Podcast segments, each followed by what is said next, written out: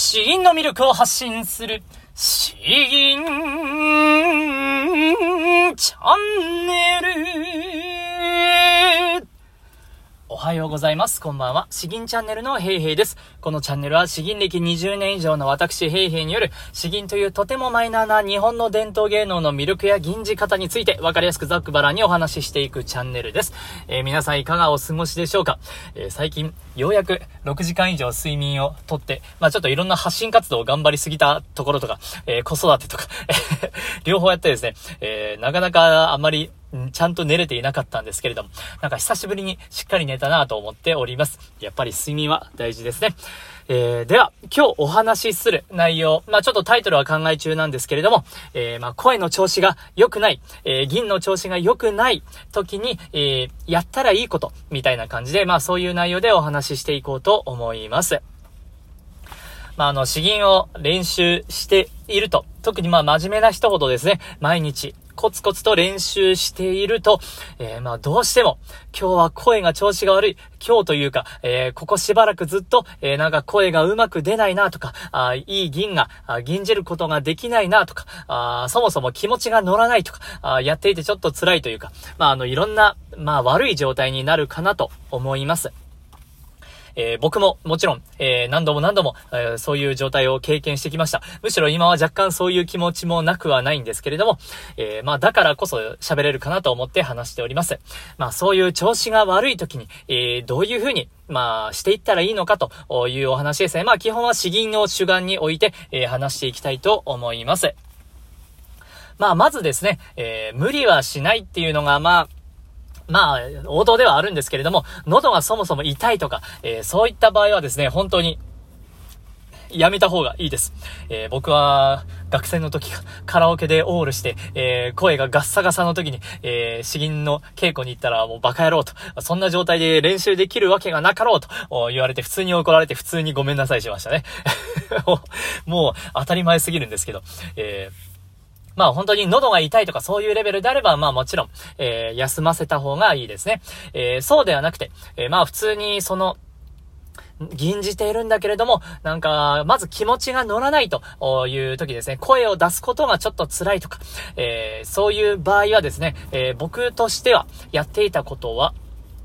呼吸の練習をするっていうのをやっていました。呼吸。えー、まあ、詩吟は声を出すことだけが練習じゃないんですよ。もっと他にもやれることは声を出さないでできることだってあるんですということで、えー、それが呼吸です。えー、もう少しですね、え呼吸に改めて集中してみる、えいいきっかけにしてもらえればいいかなと思います。呼吸っていうのは、たっぷり吸う。まあ、普段たっぷり息を吸うっていうこともなかなかないと思うんですね。えもう4、4拍ぐらい。1、2、3、4で、で、たっぷり吸って、え、これをですね、ゆっくり、ゆっくり長く吐く。えー、まあ、コントロールして吐くっていうのが大事ですね。えー、8拍、もしくは12拍、あわよくば20拍ぐらいかけて、えー、吐き続けるんですよ。まあ、音を出しても出さなくてもいいんですけれど、吐くことに集中する。えー、で、それを、えー、3セットぐらいですね、3回ぐらい、えー、やると、まあ、それだけで、えー、そうですね、もう1分、2分かかると思うんですけど、まあ、言ってみれば、ただの1分、2分で、えー、呼吸のトレーニング、えで、普段やなかなかできないからこそ、えそういう風に呼吸を意識する、え、お腹を認識しながら呼吸するっていうのは、あまあいい、詩吟にとっても、決してマイナスにならないトレーニングだと思いますんで、えー、声を出すのが辛いという方は、まず呼吸をやってみるというのはいいかなと思います。えー、お腹と背中がもうくっつくぐらいにスーッと吐き切ってもう一度スーッて、えー、で、それでゆっくり、えー、履いていく。えー、本当に、これはですね、僕がゴスペル歌ってた時も間違いなくちゃんと練習していたことなので、えー、ぜひぜひやってみてください。えー、そして、まあ他にはですね、えー、やっていただいている方も、リスナーの方でいらっしゃるんですけれども、えー、ウイロウリですね、ウイロウ滑舌練習ですよ、滑舌練習。これを機に、えー、原稿用紙8枚分ぐらいのウイロウリを印刷してですね、えー、これを読んでみるということをやってみてもいいんじゃないでしょうか。それはちょっと大変ですけれど。まあでも、言うても落語なんでですね、言葉のリズムがだいぶ楽しくなって、読んでいるうちにリズム感が分かってきて、えー、読むことそのものが楽しくなる。そうしたらもう儲けもんですね。えー、読んでいて楽しいのに、しかも滑舌の練習になる、えー、口周りの筋肉が間違いなく鍛えられますので、えー、それをやってみるというのもいいんじゃないでしょうか。え、あとはですね、え、最近僕が本当につい、ついここ数日実感してきたのがですね、素読をするということなんですよ。素読をする。え、これ本当に、まあ、まあ、1日10回、20回、10回でもいいんじゃないかな。10回で十分だと思うんですけれども、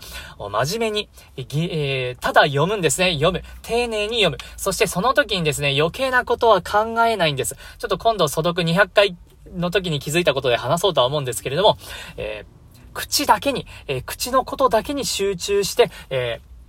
え、読んでみるということですね。え、なかなかそういうところに集中することも普段ないと思いますんで、えーそうするとですね、もう頭を動かしたりとか、あ目を動かしたりとか、体を動かしたりとか、そういう、えー、こともなくなってですね、もう本当に口元だけに集中する。そういった時はですね、声が出しにくいとかそういうのもまあ、意識の外に、えー、飛んでいっちゃいますね。えー、ある意味これは一つの瞑想みたいなもんだと思うんですけれども、えもうその詩文をただ丁寧に大切に読む。え口元の口周り、唇、え下の動き、え喉の開き具合、もうそういったところだけにですね、集中して丁寧に、えー、話していく、えー、読んでいくと、こういうこと。これを、この素読を、まあ、10回丁寧にやるだけでもですね、多分5分ぐらいかかると思うんですけれども、まあ、あの、それも、詩吟において間違いなくいいきっかけになるんじゃないかなと思います。えー、まあ、そんな感じですね。最後に、最後にちょっとまあ、娯楽的な話を言いますと、まあ、詩吟にちょっとでも関わりそうな、え、小説を読むとかあ、ドラマを見るとか、そういうのも全然いいんじゃないかなと思います。僕の場合はですね、やはりあの詩吟、幕末の志士が出てくることが多いんで、えー、そう、えー、龍馬が行くとか、えー、坂の上の雲とか、あそういう歴史ものを司馬太郎結構好きでですね、えー、それを読んでいたこともありました。あそうするとですね、もう、まあ、あのー結構その歴史的なフィクションのところもなくはないんですけれど、それでも自分の想像力を膨らませる上で、小説はもう素晴らしいんですね。えー、本当に、えー、こういう戦者だったのかとか、本人はこういう性格だったのかもしれないなとか、そういうことを想像するだけで、えー、銀自体に深みが入ってきて、そもそも小説が面白いんで、もう何も悪いことはないと。そんなあの、声を出すことだけが詩吟の練習だというふうに思い込まずにですね、えーまあ、あの、そういういろんな練習もあって、そういった意味で、えー、じっくりと長く、えー、続けていければいいんじゃないかなと思います。えー、ということですかね。えー、なんかいろいろ喋ったんで今思い出せないんですけれども、一つ一つ自分に合ったやり方でですね、え声を出す以外の練習も気分が落ち込んだ時にやってみてはいかがでしょうか。よし、えー、今日、じゃあ、一つ吟じていきたいと思います。えー、YouTube の方で、えー、これあの、リクエストいただきました。ありがとうございます。えー、時はこう抱くの図、柳川聖願ですね。えー、これ僕も結構好きな漢詩なんですよ。なぜ好きかというとですね、もうものすごくドラマチックなんですね。えー、映画のような感じです。えー、牛若丸が、えー、まだあの、血のみ子の状態だった時の話ですね。えーもう、雪は流煙に注いで風、たもとを巻く。これあの、小学校ぐらいの時に知った時からですね、なんかすごくかっこいいなと思ったんですよ。言葉の詳しい意味は全然わからないけれども、背景もよくわからないけれども、雪は流煙に注いで風、たもとを巻く。もうこれ、言葉だけですでにかっこいいっていうのが伝わるのは本当にすごいなと思います。多年撤回宝刀の剣。で、三軍を知ったするは、これこの声。三軍を知ったするは、ここで三段階が入って、えー、もう、バーンと、これ、この声ですよ。もう、映画で言うと、東映の、バーンって、えー、あの、波しぶきの、そんなイメージが出てくるような、それほどにもう、本当に映画のような、あシーンなので、えー、吟じていてなんかあの、楽しいですね。えー、生き生きと吟じれるなと思います。えー、それでは、えー、吟じていきましょう。時はこう抱くの図、柳川聖願。雪は、流煙に注いで、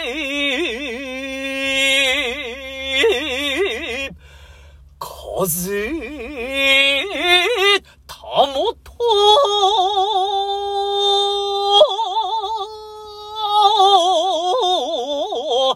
まく、ここ、父を求める、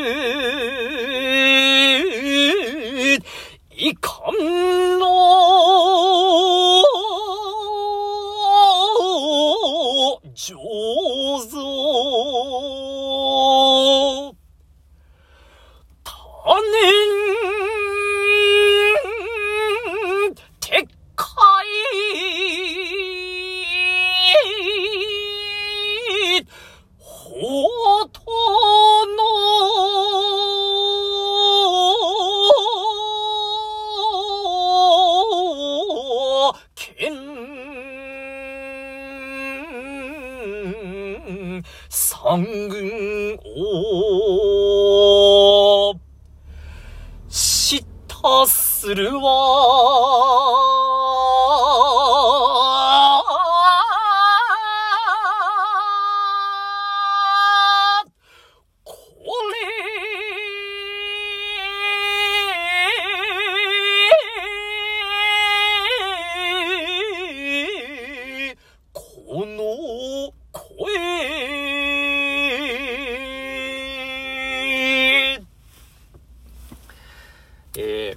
がでしたでしょうか？いつもよりもだいぶ荒々しい 感じに、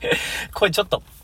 えー、言葉少し潰れてたかもしれないですね。これ、この声、えー、もうちょいハキハキ言わないといけないかなとか思いながら、まあ、ドラマチックにやってみました。これ、あれ、あれですね。今だから、わかるんですけれど、父を求める遺憾の上手。えー子供がまだ父を求めている状態で、えー、雪の中をですね、え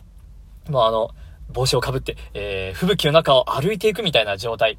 信じられないですね。今の僕の子供がまさに血のみ子ですよ。奥さんが父をあげてる、おっぱいあげてるところ、僕も見てて、いや、こんな頭の座ってない状態で、えー、車に乗せるのですら、もう不安なのに、こんなんで、雪の中を外を出歩くとかですね、えー、信じられないと思いました。いや、もう、だからこそもう、その時の生産さ、あ大変さ、えー、なんか、この年になって 改めて改めて分かりました。いや、尋常じゃないですね。本当にこれは という、まあ余計な話でしたけれども。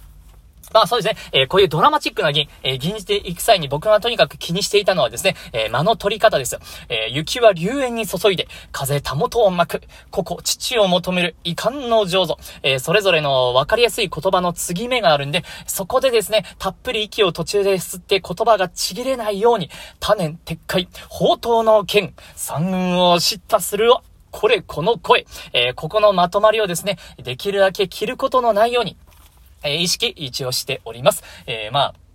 本当銀によってはですね、えー、もっと気をつけるべきところはありますけれど、今回はちょっとそこを気をつけてみました。いかがでしたでしょうか？えー、では引き続きですね、えー、最近ちょっと何を喋ろうかネタ不足になってきた感があるので、えこういうことを聞きたいとか、ここら辺が困ってますという話があればとても助かります。引き続きリクエストもください。では、え今日は以上です。詩吟の魅力を発信する詩吟チャンネルどうもありがとうございました。バイバイ